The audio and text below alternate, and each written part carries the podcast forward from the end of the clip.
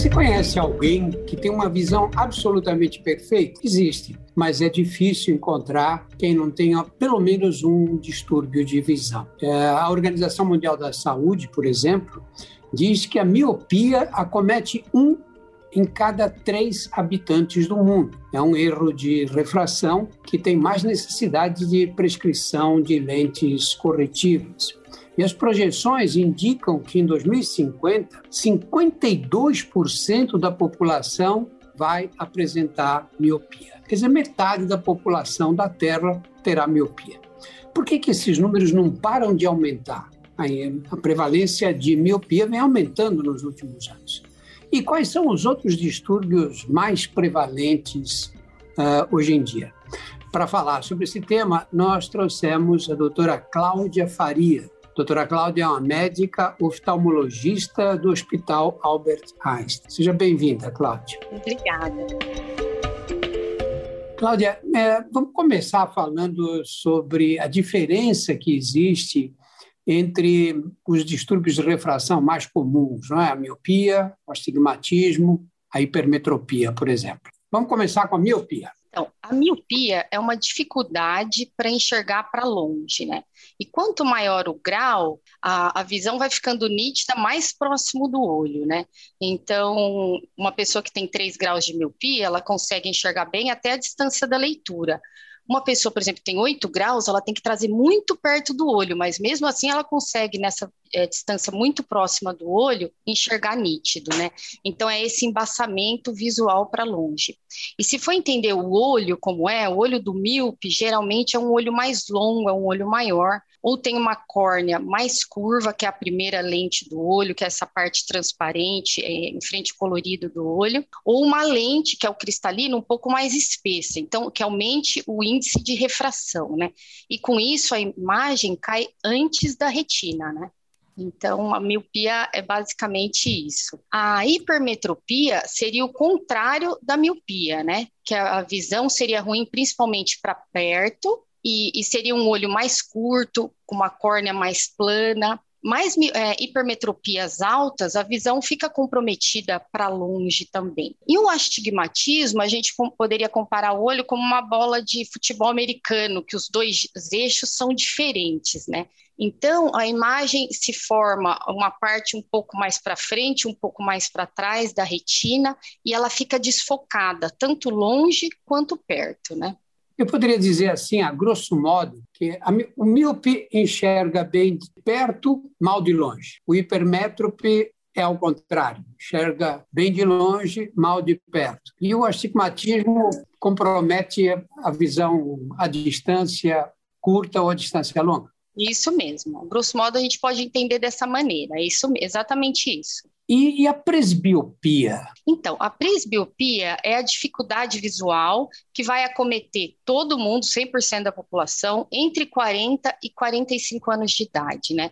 Que a, a gente tem uma lente dentro do olho, que é o cristalino, que com o processo normal de envelhecimento do olho, essa cápsula vai ficando mais rígida ela tem um músculo ao redor que faz essa, essa lente mudar o poder dióptrico, ajustar o foco, vamos dizer, da máquina fotográfica. E aí vai perdendo o poder que na criança é, uma criança, às vezes, com 6 graus de hipermetropia, como se precisasse de um óculos mais 6, essa lente faz muita força, ele compensa e enxerga nítido. E lá, entre 40 e 45, que a gente acomoda geralmente para um emétrope, que é quem não tem grau nenhum para longe, mais 3 graus, vai perdendo a força, ele não consegue ficar, essa lente mudar tanto o poder dióptrico. Então, é, uma pessoa de 44 anos, como eu, por exemplo, eu já estou precisando de um óculosinho de mais um quando eu vou ler por muito tempo, que eu começo a me cansar, porque eu não tenho grau para longe. Aí, se você falar, mas eu, eu, sou míope, eu consigo ler, eu tenho 50 anos, eu tiro meu óculos e leio.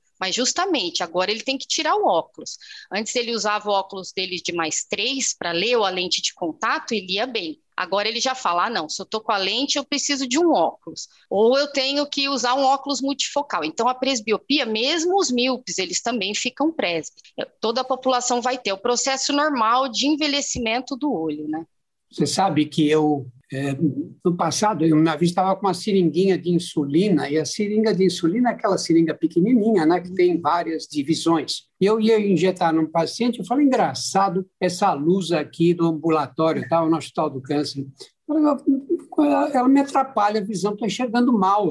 E o, e o, paciente, que era um homem de uns 60 anos, disse que é, o senhor tem 42 anos. Eu falei, como é que você sabe? Exatamente a minha idade. Ele diz porque é assim que começa, doutor. A gente começa achando que a luz não está boa para enxergar, é, para enxergar objetos muito pequenininhos ou diferenças entre eles. Estava começando a presbiopia realmente. E, e, outras pessoas brincam que é a doença do braço curto, né? Que o braço vai ficando, não dá para afastar a distância suficiente para dar o foco, né? No caso específico da miopia, Cláudio, em que idade ela costuma aparecer? Então, é, 95% das miopias são as miopias menor, que são menores do que 6 graus, né? Então, essas miopias geralmente começam na pré-adolescência e adolescência, ali entre 9 e 12 anos de idade, que são as miopias que têm um comportamento né, mais benigno, né? As alta miopias, que são as miopias maiores do que 6 graus, geralmente elas começam antes e vêm acompanhadas é, de, de um maior risco de uma série de doenças oculares, como doenças na retina, glaucoma, catarata, né? Então, a grande maioria da população começa entre 9 e 12 anos de idade, né? A gente sabe também que a miopia, ela, assim, quanto maior o nível educacional, mais miopia a gente encontra, né? Tem, inclusive, estudos que, que tem uma relação direta, eles não sabem por quê, QI com miopia. Então, não sabe se é, é isso, que é, quem tem o esforço visual, parece que hoje em dia a gente sabe que parece que tem essa relação em aumentar a miopia do esforço visual prolongado para perto, né? Hoje se fala muito do, do celular, do iPad para as crianças, que realmente é ruim, né, ficar muito tempo, mas se ficar lendo um livro, é a mesma coisa, né, em termos de aumentar a miopia. Então, a diferença é o esforço visual para perto, né. Curioso isso, né?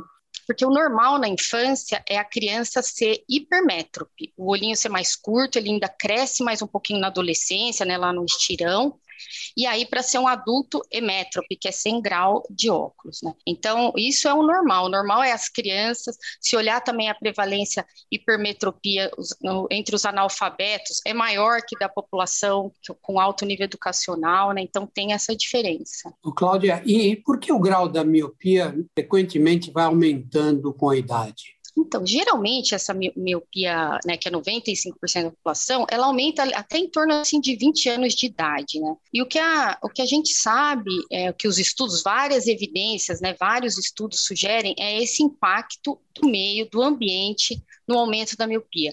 Então, a gente, é isso que eu falei, o esforço visual prolongado para perto. Você vê que tem populações, né? O senhor citou no começo a incidência da miopia mundial, mas tem uma, uma variação bem grande em termos populacionais a incidência da miopia. Então, tem países asiáticos que chega a 80% da população míope. E tem relação com o estilo de vida, né? Tem um estudo que compara, por exemplo, os chineses que migraram para Singapura e para a Austrália. E Singapura, que parece que as crianças estudam muito mais horas por dia, o estilo de vida é diferente das, das australianas, elas ficam, foram muito mais míopes em Singapura, assim, da né, a mesma população, do que as que tiveram outro estilo de vida lá na, na Austrália. Né?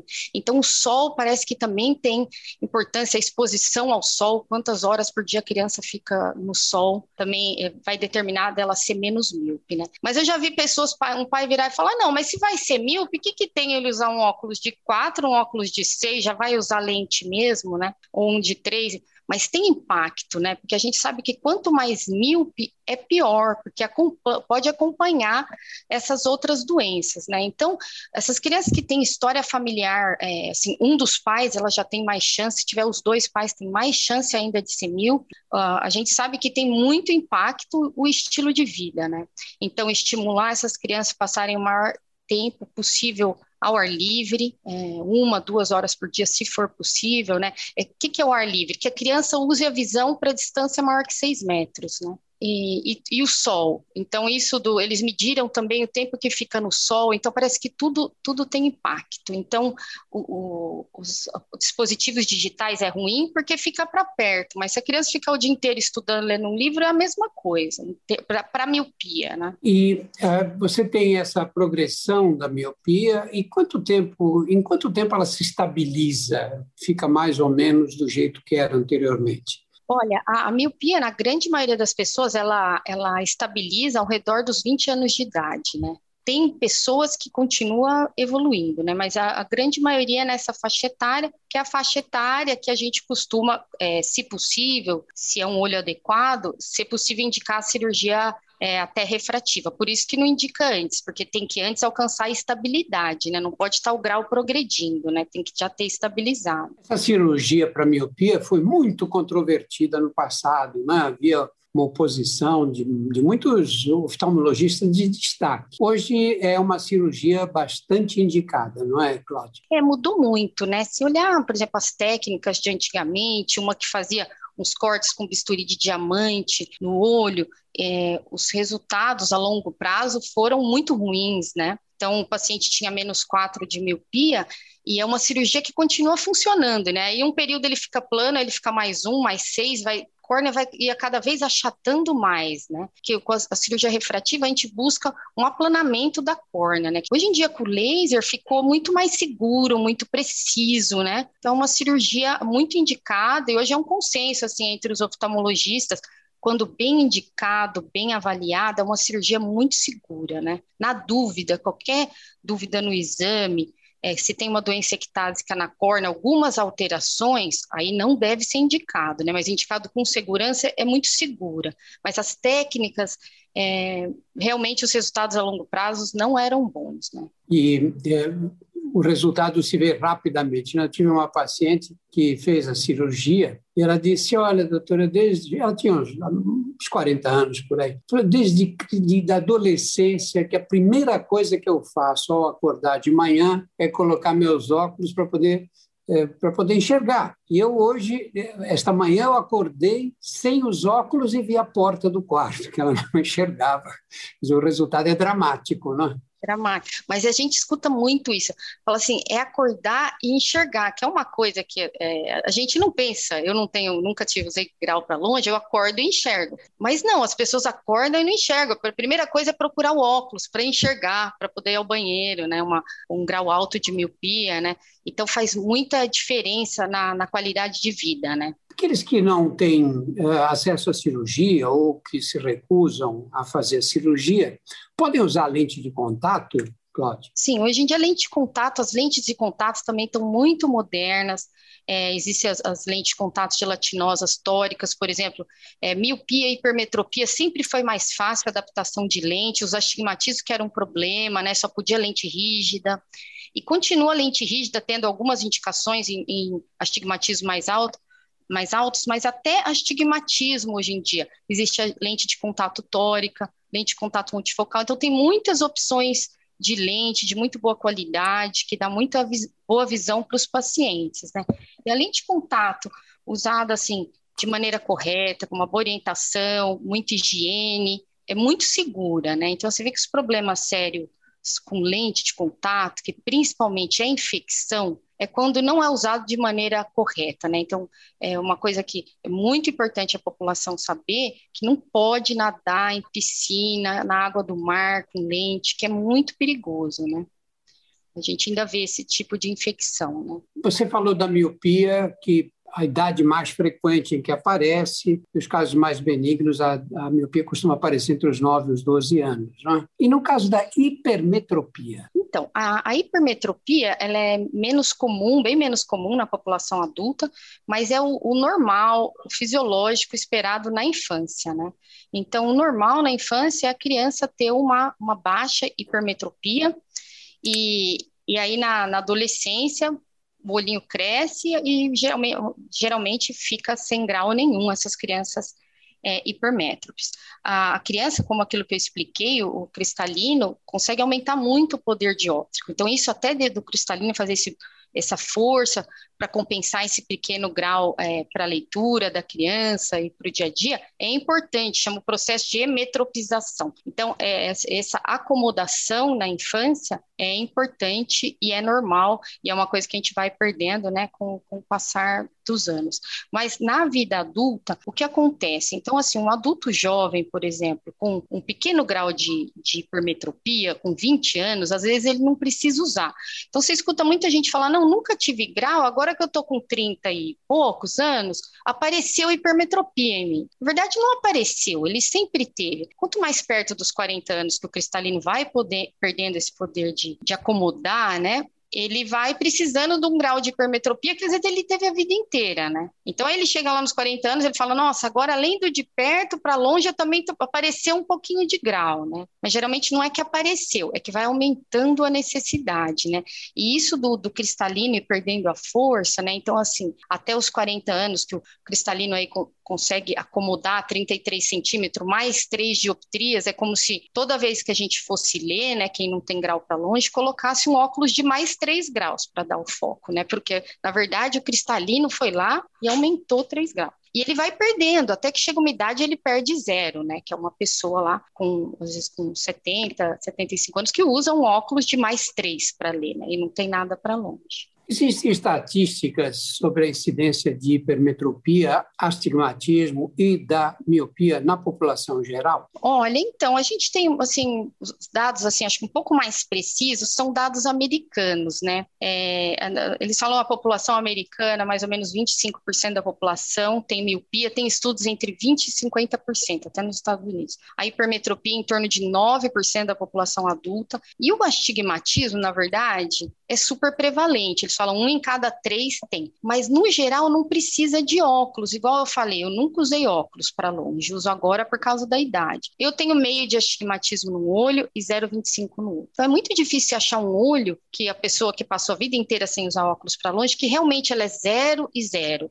Então, um pequeno astigmatismo se acha na maioria das popula da população e não faz falta no dia a dia, né? É, por que o número de míopes vem aumentando assim, assim no mundo inteiro? Uso de celular, tablet, computador, contribui para isso, não? Ou, ou isso é simplesmente um mito? Não, sim, o estilo de vida, cada vez mais, né? E os estudos grandes, multicêntricos mostraram, tem muito impacto, né? No aumento da miopia na população de um modo geral, né? E, e uso de tablets e, e celular, eles têm impacto, mas é por causa do uso da visão de perto.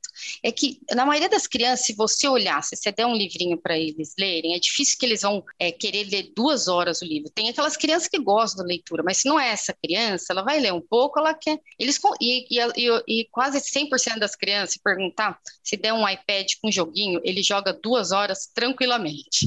A mãe fala: Nossa, para eu tirar depois de 30 minutos é uma briga, toda casa é igual, sabe? Então, eu acho que isso, eles têm muito mais interesse mas a vilão é o esforço visual para perto, é a falta de sol, é a falta de usar a visão para longe. É isso que faz, que a gente tem certeza que faz diferença. Quando eu era menino, minha avó, estava lendo assim num local meio escuro, minha avó dizia: Não, menino, acende a luz, porque ler no escuro estraga, estraga a vista. Tem fundamento isso, claro? Então, na, na verdade, é, é, um mito, né? Não, não tem nenhuma evidência científica que ler com pouca luz cause algum dano é, permanente à visão. Fica mais difícil ler, a pessoa vai ter mais dificuldade, mas não causa. É igual também adulto que às vezes senta mais perto, né? Criança, a gente sabe isso que é do esforço de perto, então é melhor ver televisão mais longe, vamos dizer, nesse ponto. Mas mesmo ver televisão de perto, que também é uma um outro mito, ou ver televisão no escuro também, não, não tem nenhuma evidência científica que causa algum dano permanente, tá?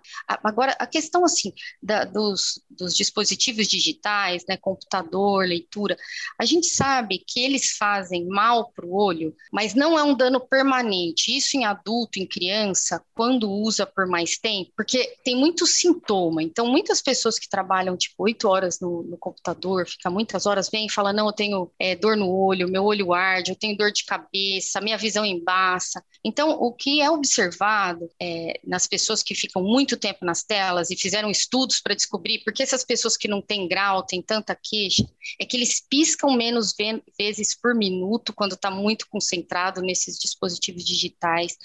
E o, o olho seco, ele embaça a visão, porque a primeira lente do nosso olho é o filme lacrimal antes da córnea, então causa uma quebra do filme, então embaça a visão. Quando o olho resseca, pode dar dor no olho, porque pode machucar a córnea. E a acomodação também, isso de ficar muito tempo acomodando também pode dar sintoma, né? Então, se a gente olhar até a, assim, a Academia Americana, as orientações, essas pessoas ficam muito no computador, o ideal é fazer a cada 20 minutos um intervalo de 30 segundos, olhar para a distância maior que 6 metros, né? Então, é, relaxar a acomodação a cada 20 minutos usar colírios lubrificantes enquanto ficar muito tempo. É, se der para usar um umidificador no ambiente do trabalho, próximo ao rosto. Ar geralmente trabalha computador e ar condicionado, que é outra, outra coisa que resseca o olho. Mas são orientações, ou seja, e isso não causa um dano permanente. Então, se a pessoa ficar lá uma semana sem usar o computador, ela não vai ter esses sintomas, né? Então, na infância é diferente usar por muito tempo, porque a gente sabe isso de aumentar, levar ao aumento da miopia na infância, né? O Cláudia, por que as pessoas com astigmatismo enxergam mal à noite? Então, o, o que acontece é que à noite acaba a pupila aumentando um pouco de tamanho, né? E com isso ela tem mais esses sintomas de halos, é, glare, né? Que elas olham nas luzes e vê o farol dos carros, carros, que pode inclusive né, atrapalhar para dirigir, pode ser até é, perigoso. Né? E é um, é um sintoma que os pacientes também têm logo após a cirurgia refrativa. Né? Então, nos primeiros dias, primeiras semanas, eles observam esse tipo de sintoma também e depois desaparece. Escuta aí, o que, o que é a vista cansada? Hein? Muita gente fala isso, ah, eu estou com a vista cansada. Vista cansa, como músculo, assim?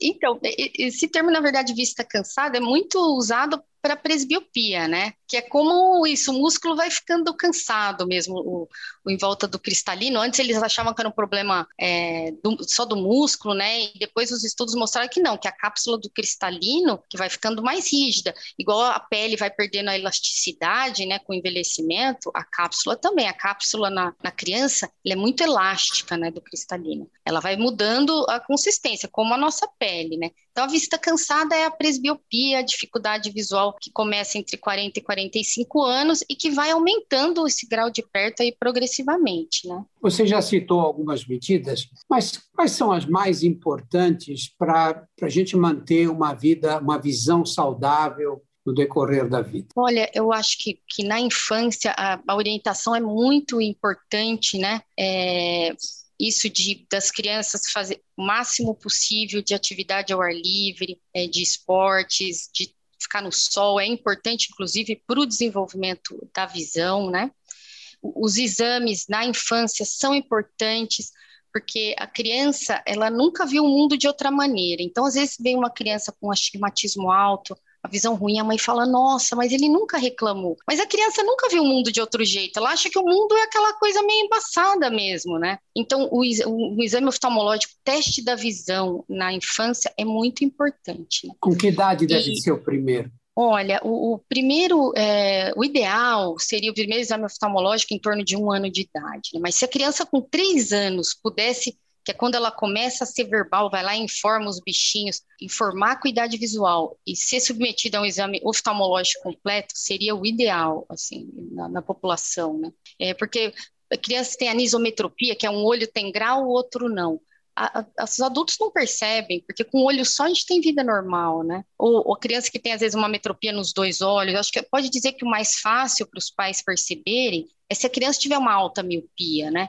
Que vai mostrar e a criança não vê mesmo, né? Ou ele tromba nas coisas. Porque o, os outros tipos de grau é muito difícil é, a família perceber, né? Mas, é, de um modo geral, essas orientações no computador, hoje acho assim, uma grande parcela da população, ainda mais agora na pandemia, trabalho o dia todo em frente ao computador, é, é, fazer esses intervalos que eu disse, assim que olha através da janela lá alguns segundos para relaxar a acomodação, é, sempre que lembrar, porque a gente pisca várias vezes por minuto involuntariamente, né? Mas quando lembrar, piscar o olho ajuda quem fica muito no computador e usar colírios lubrificantes, que são esses que são vendidos sem prescrição, que mesmo esses com conservantes, pode ser usado três, quatro vezes por dia, né? E não, não tem problema nenhum, né? Cláudio, muito obrigado por esses esclarecimentos todos, viu? Muito obrigado mesmo. Imagina, tô, estou à disposição. Foi um prazer.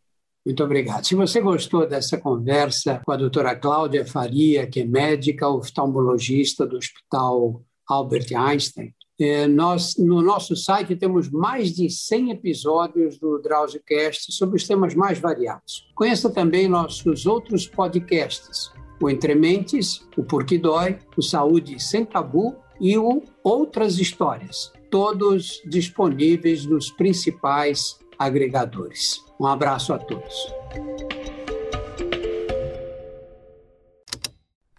Esse programa foi editado pela Estalo Podcasts.